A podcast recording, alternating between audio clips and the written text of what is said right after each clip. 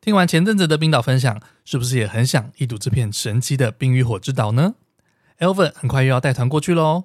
明年的一月十五号，我将带领大家体验冬季的冰岛，追极光、泡温泉，探索地貌丰富的斯奈山半岛，以及梦幻的蓝冰洞。回程还可以去巴黎奥莱补货哦！一月十五号，冰岛十天，Elven 亲自带团，而且保证成团。另外，再告诉你一个优惠，今年跨年你想要去哪里呢？十二月二十六号有一团十一天的土耳其，价格超级优惠。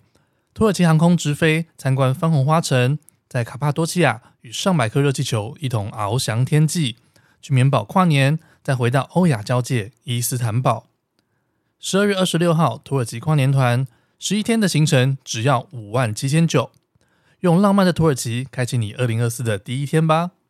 一月十五号，Elven 带的冰岛极光十天，还有十二月二十六号土耳其十一天特惠跨年团都在热烈报名中。有兴趣的朋友，请私讯毛很多旅行社粉砖或 IG 了解更多资讯。世界各地的独特风情，旅行路上的狗屁倒灶，异国生活的文化冲击，领队导游的辛酸血泪，都在毛很多旅行社。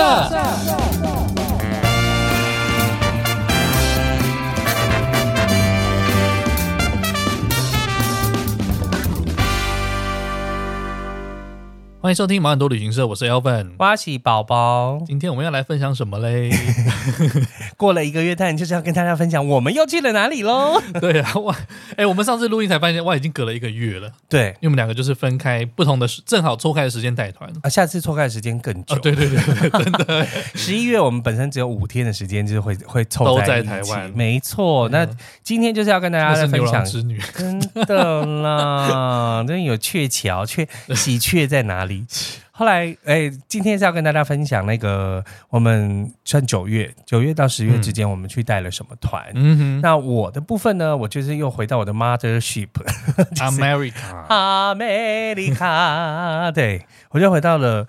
美国，但而且这次美国就是又是一样，因为我七月的时候是纯旧金山区跟旧金山湾的部分，嗯、那这次的话就是除了旧金山之外，我们还进去了，就是呃内华达州跟亚利桑那州，还有亚利桑那州、犹他州。哦，对，那我们就是有去一些国家公园。那这次的比较不同的部分的话，就是我终于去了纳帕酒乡。嗯哼，纳帕，纳帕，呃，很熟悉的，因为我之前上那个调那个什么品酒课的时候，有特别提到这个地方。对，因为你知道美国的酒是什么叫做什么酒吗？就比如说我们说欧洲的酒叫做旧世界的酒，是新世界的酒，对，它就是新世界的酒。而且纳帕酒香它就是非常适合种波尔多当地的 Cabernet Sauvignon，嗯，它就是 Cabernet Sauvignon 这个。种在那边种的很好，嗯、那它整个谷地其实不长，就是它整个纳帕谷地不长，但是它气候是很宜人的，就是非常适合就是葡萄的栽种。嗯、那我们到那边，我们去了两个酒庄，嗯。嗯、第一个酒庄是红酒红酒的酒庄，如果有品红酒的人，大概就会知道这个 legendary one and only 的酒庄叫做 Opus One。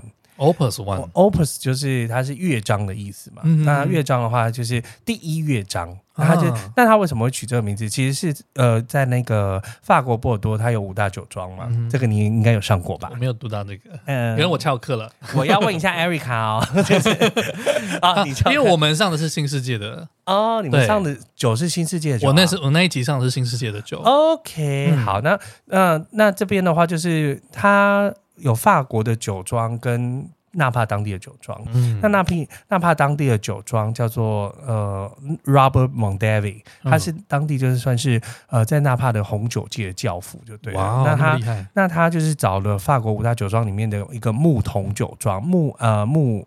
它木桶，但是它就是我们翻成木桶木 木头的木，然后桐花的桐，木桶啊，木桶酒酒庄。那它也是以就是住那个就是栽种这个卡本内苏维翁为主这样子。那他们两个就是教父级的人物，就一起合在一起，就是开辟了这个酒庄，就叫做 Opus One。然后大概在一九八零年代的时候，开始做了第一支酒这样子。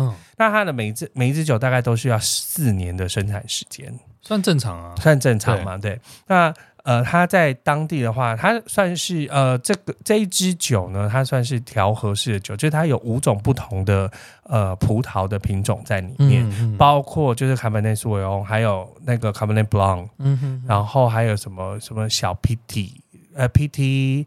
PT 什么维多，嗯，然后还有另外两种我忘记了，然后反正就是它是有五种的酒在里面，但是卡本内苏维翁是比较多的，它大概要百分之七十五上七十五以上的卡本内苏维翁。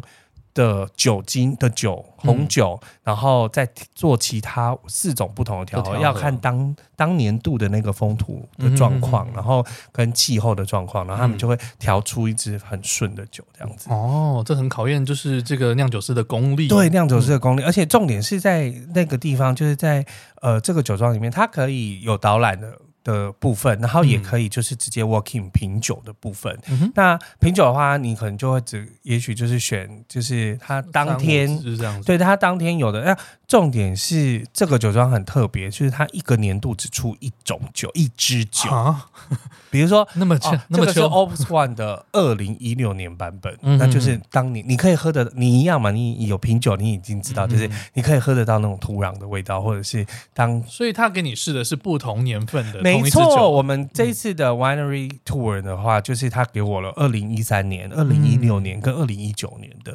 那今年度我们就是可以喝到最新的酒，就是二零一九年的酒这样子，然后再回推回去其他的。那我的确觉得二零一三年的非常好喝，然后多了一些陈年的风味。它多了一些陈年的风味，因为它毕竟也是放的比较久。然后再来就是它当年度可能也许就是气候条件的状况是很棒的，就是呃酿出来的葡萄是就是我觉得。这是很香，那个香气，然后再加上木桶的香气，嗯、就觉得哇，很好想吃一块牛肉。他当场有应该要配一点东西，有有有，他、嗯、他整个 One and Tour 是就是一开始他就是先带我们去他的实验室。对，我你你跟我讲这个，我觉得很屌。过就是有一个酒庄有实验室的一件事情，啊、你可以大家如果上就是呃 Opus One 的网站，它也有简体文的网站，或是你可以看到很多就是布洛克有一些分享。那它这个。酒庄就是他一开始就带我们去看他的实验室，那基本上就是酒呃，他们都是三四点采摘了葡萄嘛，嗯，然后就开放了一下之后，然后就是去汁去那个去皮吗？哎，他没有去皮，他就一样就是把那个。有一些花啊、枝叶啊，然后弄掉了之后，然后就选择就把它放到一个大桶里面去做发酵，这样子。嗯、哼哼那发酵时间大概就是七到十四天，或是再长一点点，看葡萄的当当年的状况这样子。嗯、那他每天都会把样本留下来，嗯，就是每天的，比如说哦，这是发酵第一天，发酵第二天，发酵第三天，发酵到完全已经成酒了，嗯，那他就是把每天我们，所以我们在。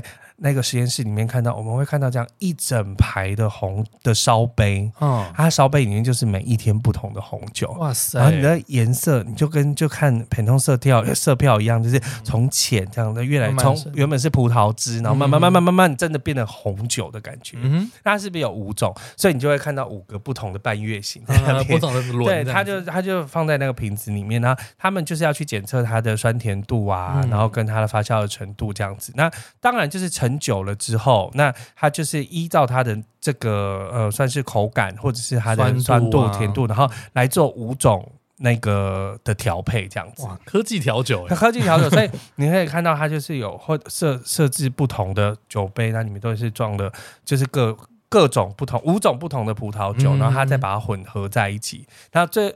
调出他们觉得最适合的，那会当然会有他们有品酒师、摄影师，他们去喝喝看，说，哎、欸，这个年度的酒到底是什么样的状况？是。比例就是百分之一、百分之一的这样慢慢调，哎，因为比如说好，我们可能喝的是嗯卡本内苏维翁，可能百分之七十八，那其他百分之二是什么维多，然后是卡本内布朗有多少这样子，然后他就把它调成百分百分之百的这样子，那喝起来就是最顺的状态，超级讲究的，超级讲究，不是那种都是凭感觉这样随便调一调。然后他们就一次，他们的葡萄就是采摘完之后要去发酵，就是放到那种大的钢桶里面去发酵。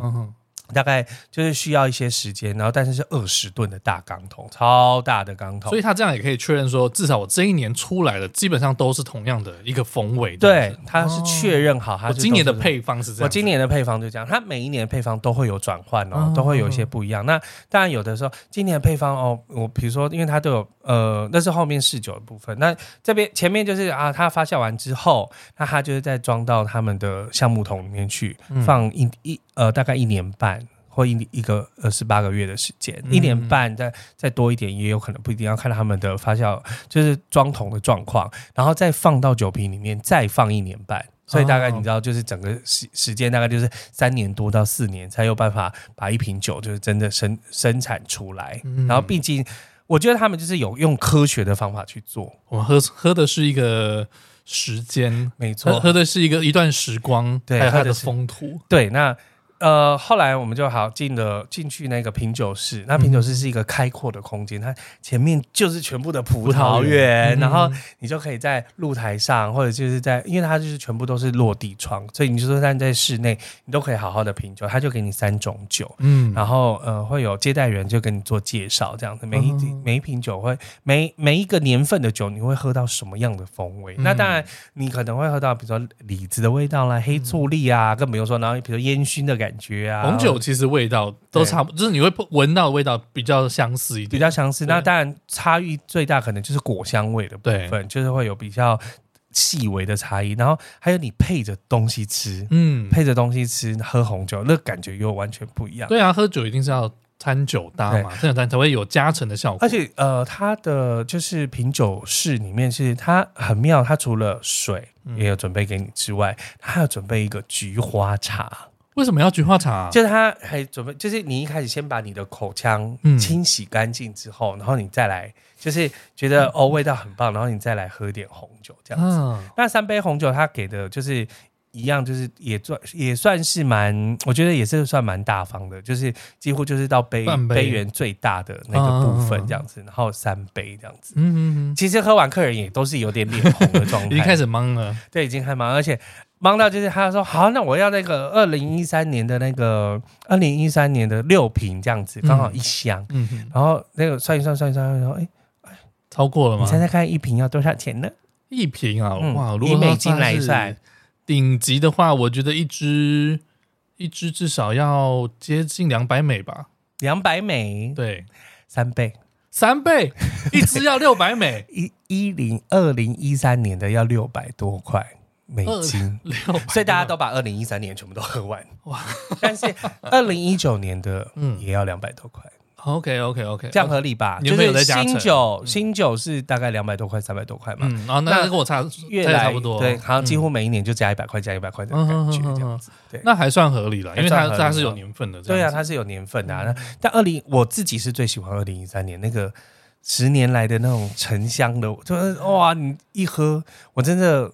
我分了好几口，超有层次，我就是慢慢像它的名称一样，是有旋律，有旋律，它是一个乐章，对对，它是一个乐章，它就是第一乐章告诉你说啊，我我我今年度的就是开宗明义告诉你说，哇，噔噔，就是这些了，你就是喝掉你我们的心血结晶，就是你可以分辨出各个不同的风味，但是他们又不是各自运行，他们是有一个协奏的感觉，对，你看五种不同的。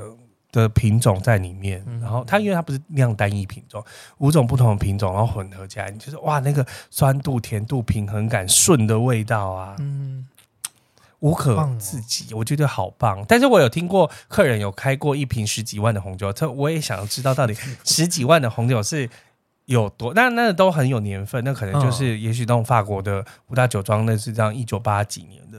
一九七，因为你加上年份的加成，它的价钱就会跳的很多，会跳的很多。它是等，它是用一个等比级数的在跳上去，就可能过多了十年就是两倍，然后再两倍的价钱。对，所以它会这样跳。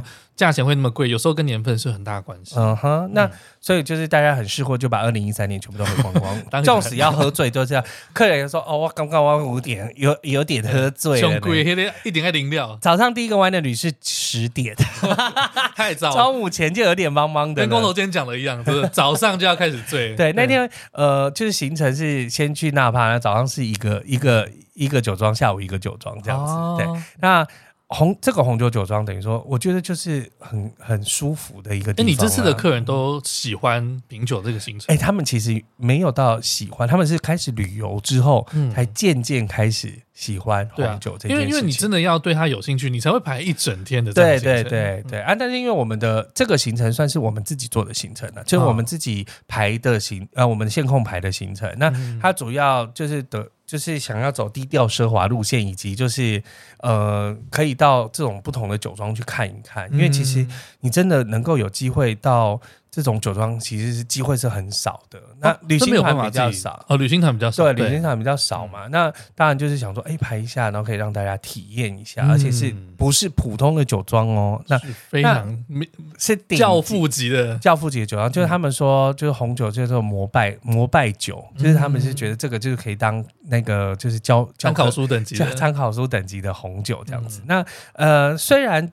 Opus One 的这个每一年度的年份，就是它有固定的一支酒，但它其实剩余的一些剩余的一些葡萄，它还是会做当年度的，叫做呃、嗯、叫做 Overture，就是它算是第二乐章的意思，哦、就是它就哦算是序曲这样子，然后就是比较便宜，嗯，就如果以当年度来讲，可能原本一支是两百多块的，那它可能就大概就是呃八十块。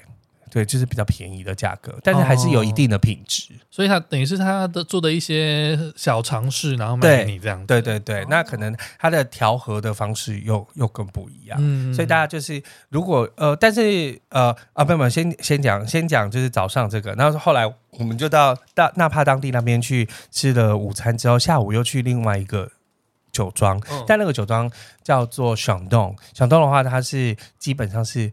LV 集团那个吗？对，它是那基本上它是气泡酒。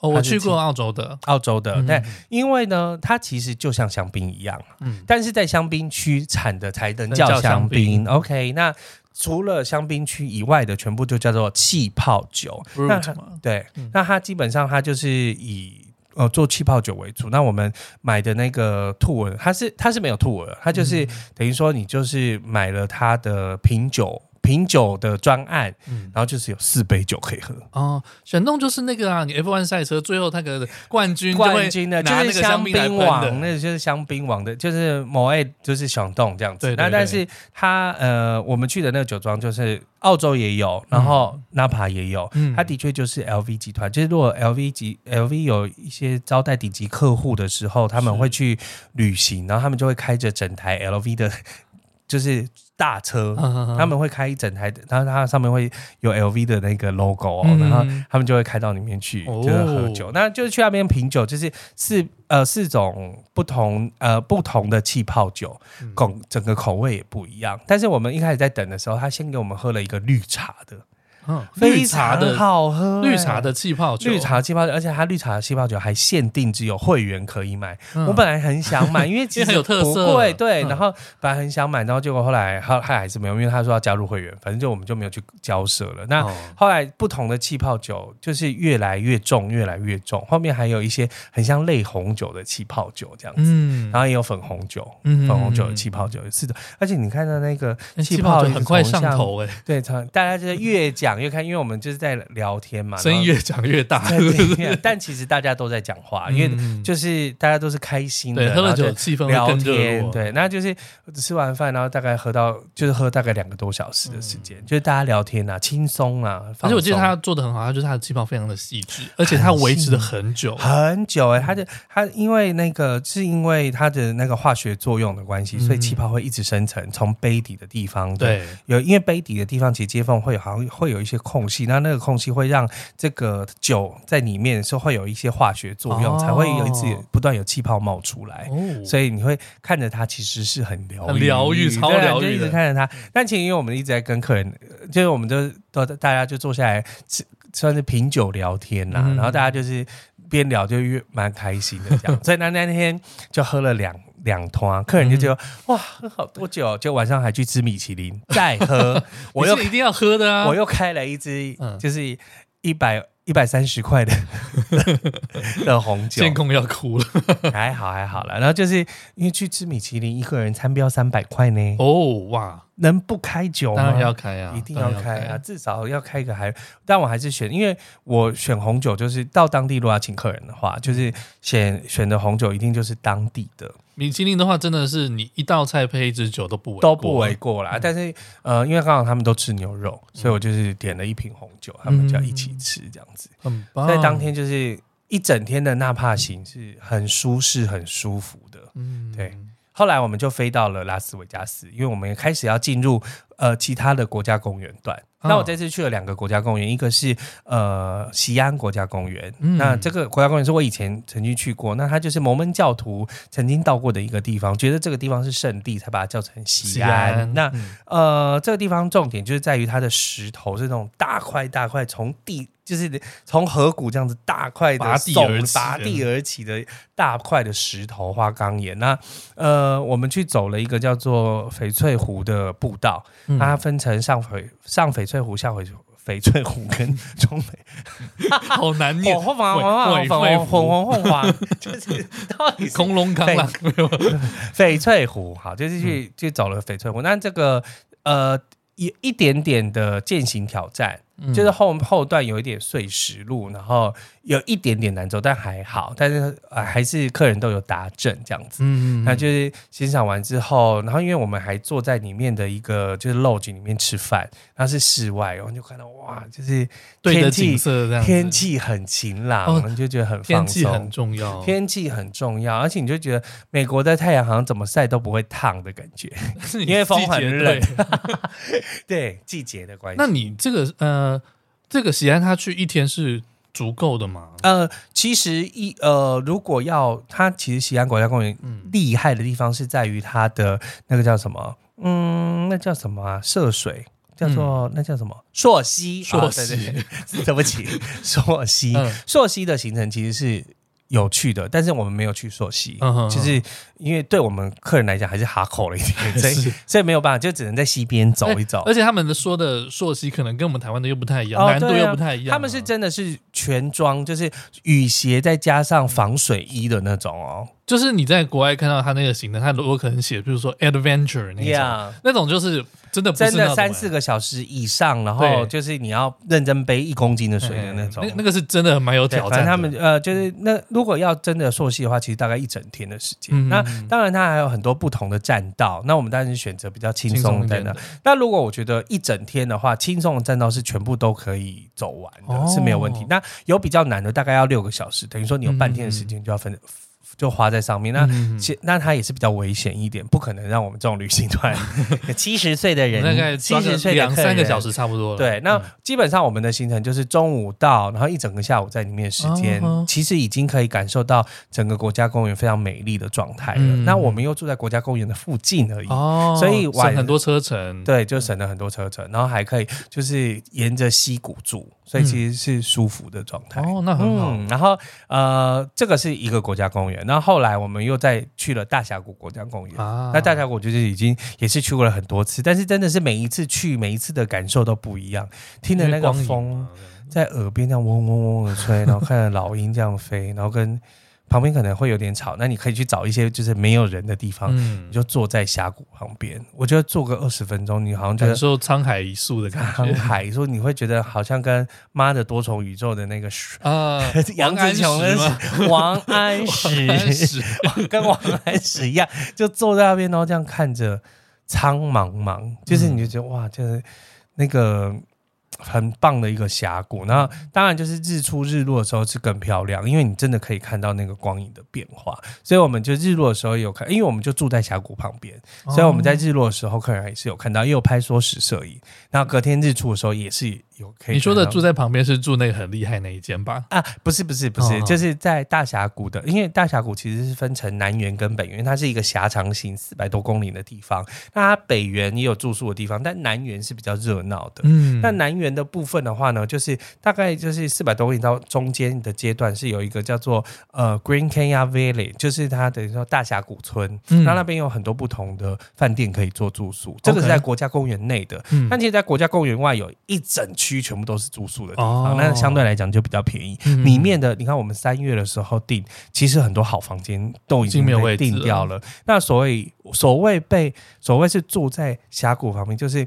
客人一从房间走出来，走到一楼，就是旁边就是大峡谷，因为用跑的一下就掉下去的状态，就是，所以你就是住在大峡谷的，住在景区里面，住在景区里面，所以你什么时候晚上出来就是看到满天的星斗，好爽。然后早上出来你就是可以，晚上就可以看日落，早上可以看日出，然后就是可以直接看到那个光影变化的样子，就是很棒。所以客人就拍硕士摄影拍的超漂亮，超对啊，你是你住在里面，你才有办法体验它一整天的光影变化。对，那当然就是大峡谷的南缘的部分，如果西南边就是所谓的天空步道，就是西峡谷，嗯、所以它其实是一个很长的地方。那当然有一些地方都可以住，多半的游客都住在南缘的部分。这样子 OK，对。那这个是去大峡谷，我们算是就是呃前一天的下午到，然后就是走了几个不同的行程，因为它其实有很多点，你都可以看到不同峡谷辽阔的感觉。嗯，那我们是我通常都会选第一个点，就是科罗拉多河。第一次进到整个国家公园里面的那一个湾，嗯，可以拍到一个很棒的一个，它是叫沙漠沙漠塔、嗯、（Desert Tower View）。那它就是可以去那边，呃，可以站到比较高的地方，然后远眺整个大峡谷。哦、然后还有一个叫做 Green Point，就是呃，它是一个凸出来的地方。那你刚好是在整个大峡谷，就是比较。等于三百六十度环形都可以看得到，嗯嗯，对。然后还有去它的，当然就要去游客中心嘛，做一些教育的部分嘛，然后看一下整个峡谷整完整的面貌之后，然后我们就回到大峡谷村这样子。嗯，那。住在峡谷旁边，就真的就是非常方便跟舒适，这样。对啊，嗯，但是每次进到国家公园都是要开很长的车程。对对对，事实上，你其实你进去的时候，你还要开车程，那你出来要开车程。那如果要隔天要看日出，那你住在外面就是很不方便啊。那你晚上就出来走走，虽然很冷，但是你出来走一走就觉得，你知道天沧海一粟，你会看到动物吗？会有看啊，基本上看到那个美国的那个算是。算是没呃，它叫做洛洛马，洛马阿帕卡不是阿帕卡，它叫 elk 啦，其实是鹿啦。哦，对，其实是鹿。嗯，那它就是翻成洛马，我也不知道为什么，就是反正就是鹿 elk，那英文叫 elk。嗯，那麋鹿是 moose 嘛？嗯，那他也说有人也翻就是美国麋鹿，就是也是 elk。那 elk 就是这种大脚的鹿，男生就是很大的脚这样子。那呃。公母我们都有看到，我还有看到就是猪、猪、野猪、野猪、野猪，他们就咕咕一直在吃东西，这样很有趣。但我是那是我第一次在美国的国家公园里面看到猪，看到野猪，对，看到猪，而且还是两只，OK，很可爱。然后那呃，多半会在国家公园看到动物都是在黄石比较多。我以前的的经验，但是我我们这次的旅这次的旅程里面只有看到两个。我们只有去两个国家公园，但还有一个自然保护区在格兰峡谷。就是我们到了拉斯维加斯，拉车到西安国家公园，大概是早上四个小时的时间，然后整个下午在西安国家公园。后来我们就去一个格兰峡谷，嗯，格兰峡谷呢，基本上就是在那个呃，它有一个格兰水坝，都是在科罗拉多河的中上游的部分，中游的部分。那它就是截断的科罗拉多河。那这个峡谷盖好之后，大概花了十七年的时间，让整个峡谷的水满起来，嗯，那它就是会有两种不同的颜色，因为它那个地方是一个砂岩呐，嗯，那砂岩的部分它其实是红色的，粉但是粉红色粉红红色，那、嗯、所以它的光影也很漂亮，嗯、然后在水面下就是白色的这样子。嗯、那呃，我们就是有做了一个三小时的游船，它就会带你到三小时的游船，三小时的游船，就在格兰峡谷里面很多地方，然后去游览这样子。那回程它是开的比较慢一点，哦、我有做过一个半小时，三小时，但是都很棒，因为都是。就是景色实在是太壮阔了，不会无聊的那种，不会无聊，就觉得哇很舒服，你就徜徉在这个整个 大自然里面这样子。所以上次做完就是这个游船，我就觉得哎，因为以前呢，就是十几年前的时候，就是美西的行程其实是会拍格兰拍格兰峡谷游船，嗯，但后来就是变成西峡谷之后，就很少人到这边了，然后就也渐渐也把大峡谷里面就是其实哎，就是应该说在这个小镇里面可以玩的，因为它叫一个佩基小镇。这里面有这这边有几个非常有名的景点，就是世界出名的景点。除了格兰峡谷之外，另外一个就是马蹄湾。啊，非常有名啊。嗯，对，那它也是在科罗拉多河上面，嗯、所以马蹄湾我们有去，还有另外两个就是上下羚羊谷。哦，羚羊谷超美，对，所以是真的是我看这两个地方随便拍都美，就是摄影摄影摄影师的天堂，嗯、就是摄影师的天堂，所以等于说啊、呃，他们呃，如果是正中午的时候，其实都是安排就是专业的摄影团队去拍，除了拍那个就是峡谷里面光影的变化之外，还有圣光。啊，就因为他们是它是峡谷嘛，所以峡谷的正上方一定是会有裂缝的，对，它的裂缝如果是正中午的时候会这样透进来，然后拍起来就是非常的美丽。哇哦，那里面也有很多张，就是应该说呃很多的摄影师在里面拍了很多经典的照片，比如说他有一张叫《风中少女》，它是因为那个石头弯的那个样子，很像一个少女铺了一个。面纱，然后风这样飞的感觉。我以为你是说保加康帝，保加康帝，啊，对对对对 对对，Color of the Wind，风中奇缘，风中奇缘不是，但是你就可以感受到它，它因为呃，它的那个峡谷的形成，就是因为上游的那个。暴雨的时候，那会夹带的泥沙、石头，然后以及就是树枝啊什么，就会开始流过那些、嗯、那些峡谷，嗯、所以你看到旁边的那个峡谷都是这样子波浪式的画出来的，非常美丽的线条。嗯、那那些线条因为光影的折射，还有它里面砂岩的含量的关系，嗯、就是。它的光影会不一样，嗯、所以拍起来的感觉不一样。那刚好有一个行程，就是它其实剧里面就是你知道看不看三分一样，就是必须要七 七分想象，对对对。那你就是三分形象，七分。那你要进去看，他就会告诉你说，哎，这个是比如说，他说这一个大猩猩。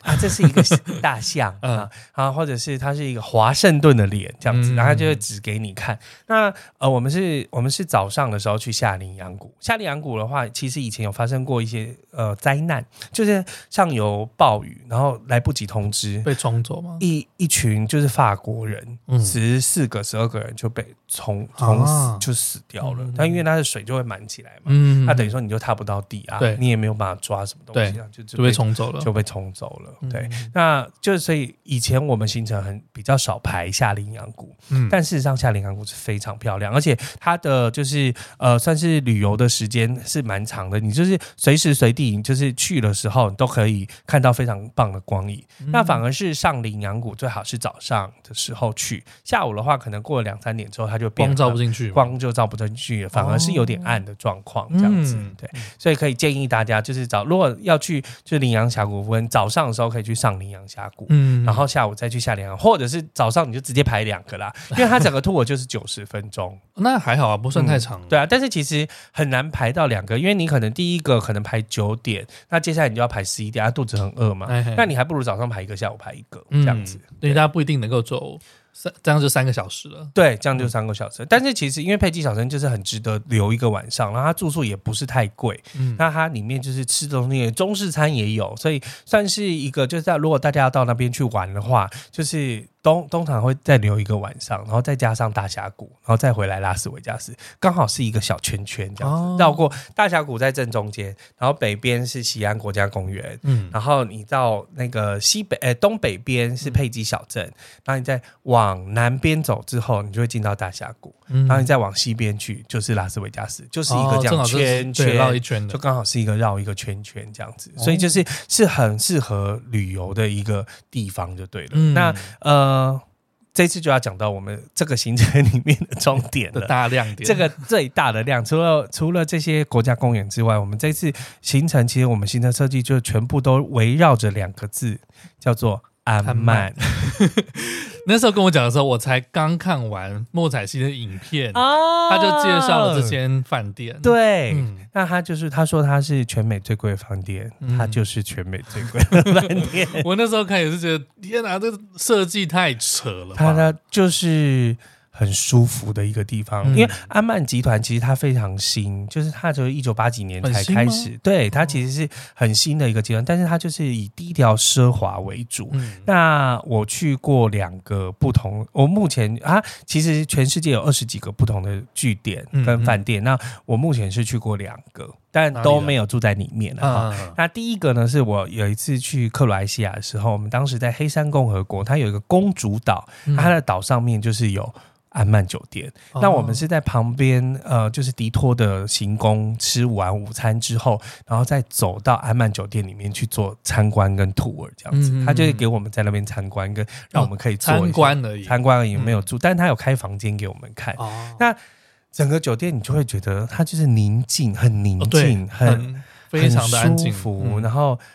每一个你可以看到的地方，看出去都是一幅画，而且它都会把当地的色彩融入在里面。嗯、那呃，在就是如果是黑山那边的话，它就是有一些当地的植栽啊，还有他们的住宿的样子，都都是红砖白墙的。哦，你知道地中海地区，对，就是那种红砖白墙很漂亮的感觉。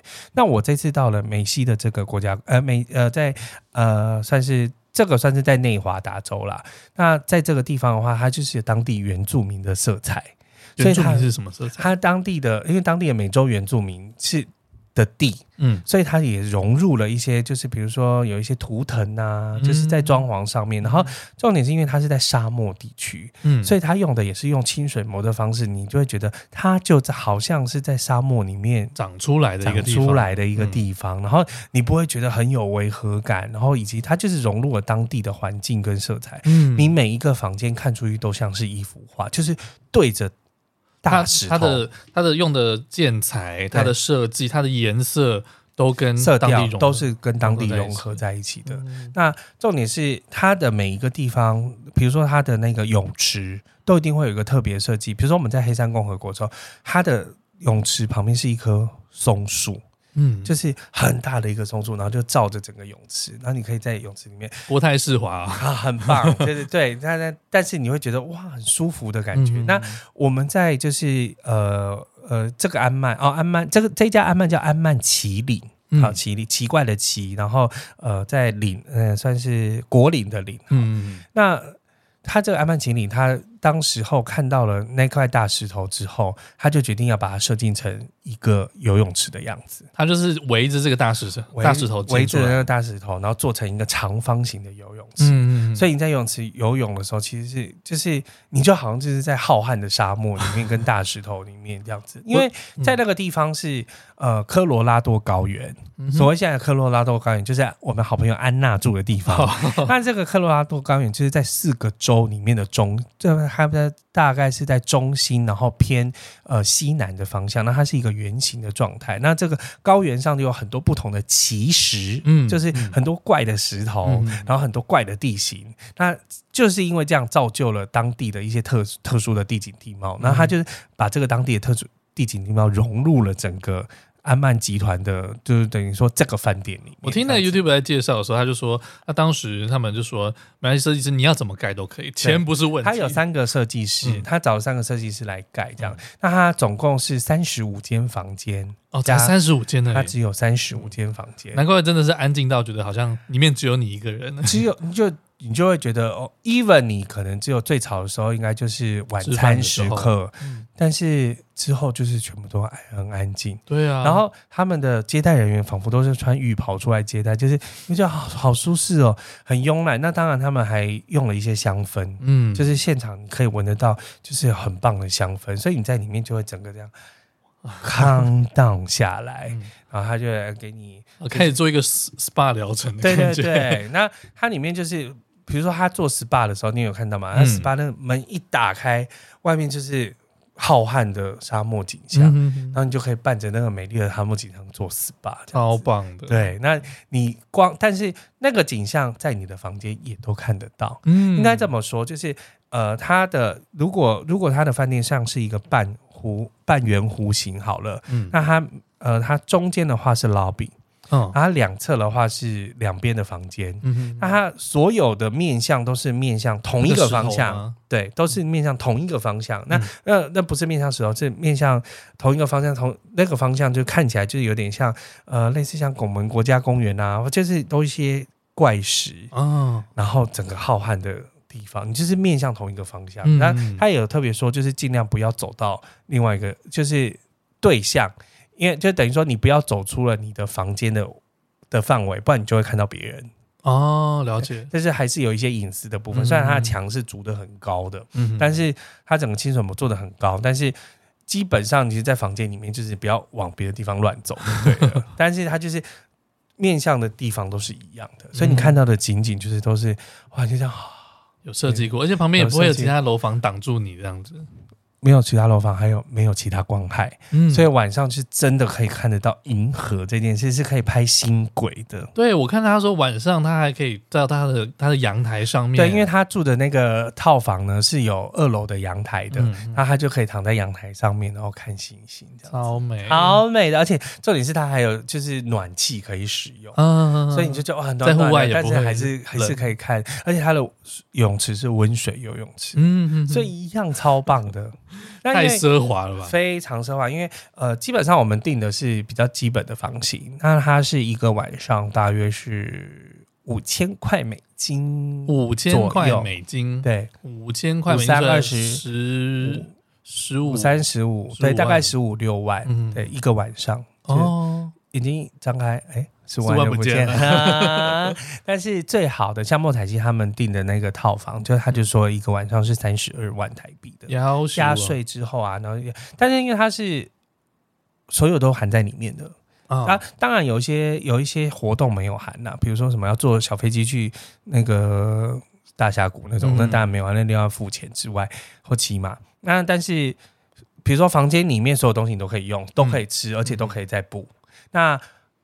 早餐、中餐、晚餐全部都含在里面哦。OK，所以我们比如说三四点 check in 的时候，嗯、接下来就是晚餐嘛。隔天的早餐跟隔天的中餐，嗯，你都可以在里面用。哦，你们也待蛮久的，在那个饭店里面。是你已经花了三十几万，为什么不全部都待满丢啊？而且还待好待满啊，你就没有要去别的地方这样子 啊？还有一个重点是。其实，如果你第一天你想早一点 check in，嗯，你想要中午就 check in，嗯，你也还是可以去吃午餐哦。哦，他就是服务很好，他就送给你的德的美特。三十万一天，你应该要多付个午餐给我，没有差吧？他没有差，对他来讲是没有差的。所以等于说，但是你在里面就是他有不同的活动，他有一些。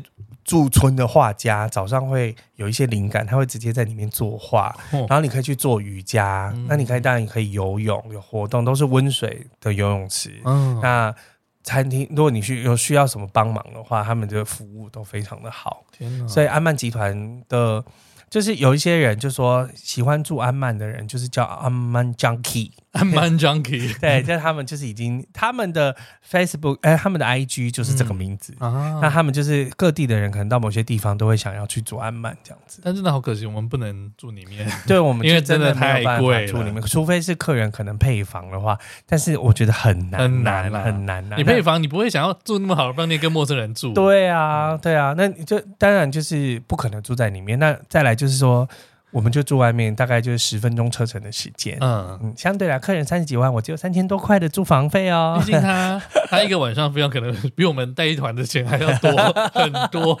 对，那但是就是他客人真的是赞不绝口，嗯、然后也觉得哇，其实事实上很适合住两个晚上。嗯，就是如果真的有能力的话，因为他说第一天就是太兴奋了，那、嗯、我们下午三四点进啊，就是太兴奋，这边要照相，那边晚上也要照相。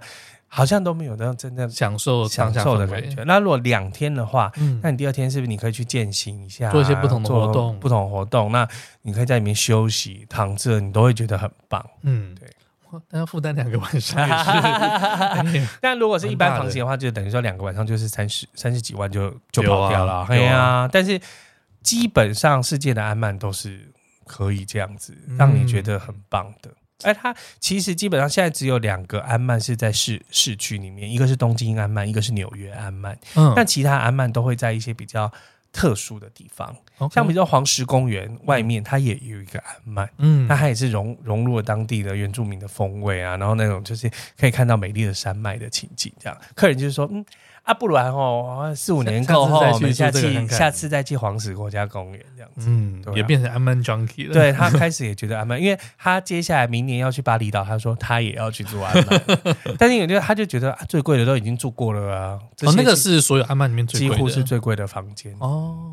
哇，一个晚上最贵的房间。好了，我们努力赚钱，加油，加油，加油！我觉得一个十几万还都可以存的嘛。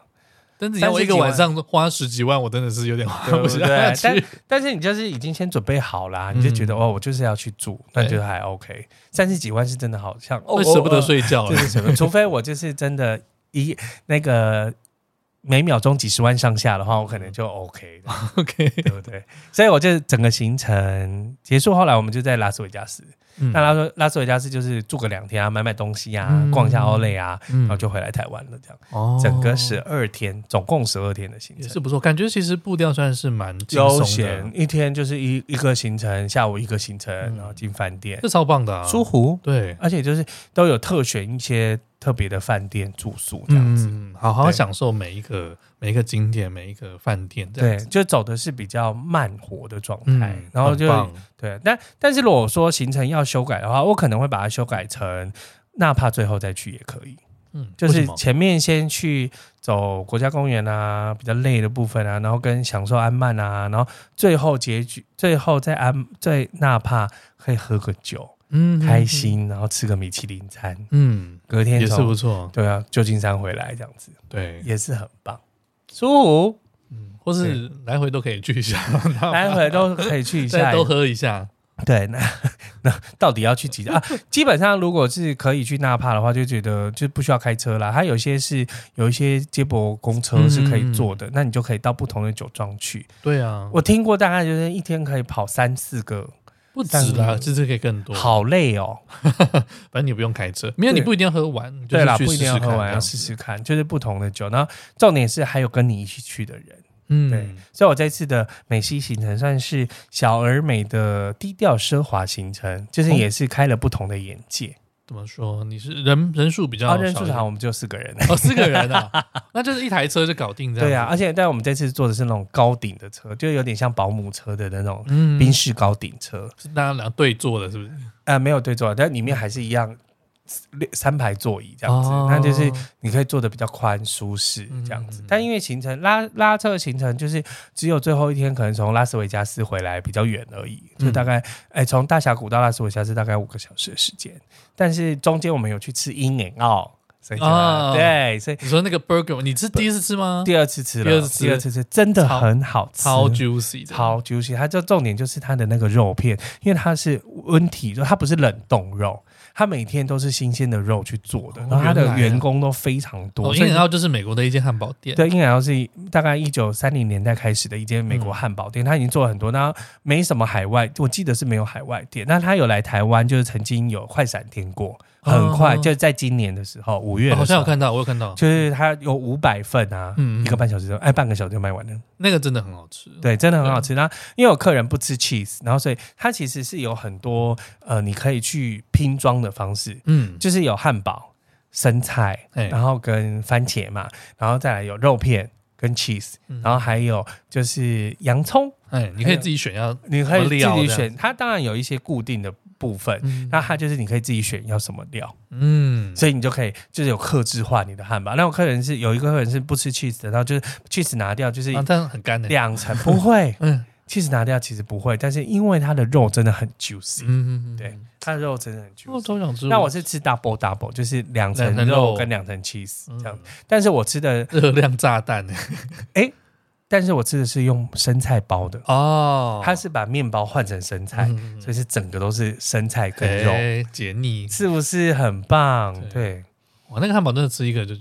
客人本来不就是想说要去汉堡吃汉堡要干嘛？这样就美国到美国其实就是要吃吃汉堡，是而且要吃这种手工的厉害的汉堡，那是他们文化的，对他们的文化的一部分。所以吃完他们也很喜欢。其实事实上他们很爱。他们也不是第一次去美国了，他们也不是第一次美国，但是通常你知道我们台湾人就对汉堡这件事，素食有什么又不是又不是什么厉害的东西？对对，但人家真的做的好，人家真的做的好吃。那其实我七月去跟这一次这一次去就是觉得哇，物价真的上。涨太多太多，有听说这件事，真的很恐怖。然后还有就是，所有的餐厅就是小费是真的认真要给的，就是十八趴、二十趴、二十二趴，甚至到个到二十五趴都有。二十五趴，嗯，天哪，小费就是哇，加了加了四分之一上去。对，哇，好贵，是不是？嗯，就是很很很夸张。那物价已经涨了，然后再加上小费又更贵。嗯，其实现在到美国旅旅游，当然还是有便宜的，比较便宜的，但是就是其实已经不便宜，不是到真的那么便宜了。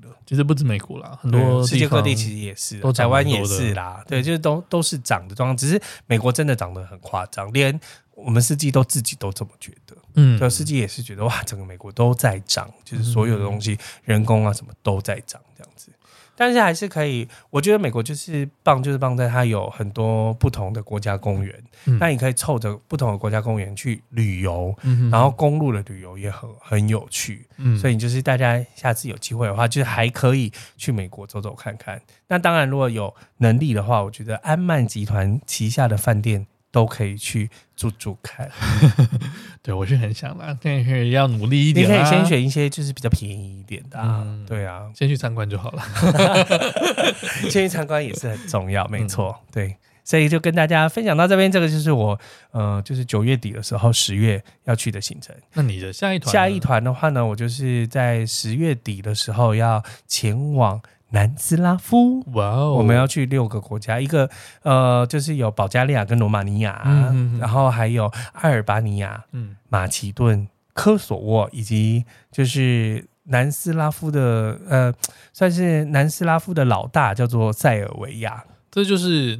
你跟人家讲名字，他在地图上指不出来的，在哪里？对，我天哪里？刚刚跟维尼讲的时候，维尼还说是在中亚，我说不是，不是在，就是它比较靠近欧洲一点这样。嗯、对，具体的地方基本上就是在希腊的北边，很酷哎、欸，希腊都是一些。平常真的大家不会去的地方，对，大家不会去的地方，但是它罗马尼亚还好啦。对，罗马尼亚跟保加利亚好像比较常听到，但是其他的其他的科索沃在在哪里啊？是不是还在战争啊？这样子，对，都会有人有这种问题。但是就是呃，目前其实都是可以去游览的。嗯，对，那我就到时候再带回第一手消息跟大家分享喽。期待的。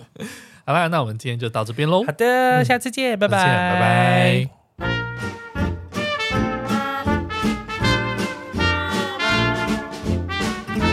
想知道这集更多的相关内容吗？补充资料我们会放在毛很多旅行社的 Facebook 和 IG，也欢迎到 Apple Podcast 上面给我们五星留言，我们会定期在节目中回复你哦。喜欢我们的节目，记得用赞助给我们一个大大的鼓励，帮助我们制作更多、更棒、更有趣的内容哦。那我们下集再见啦，拜拜。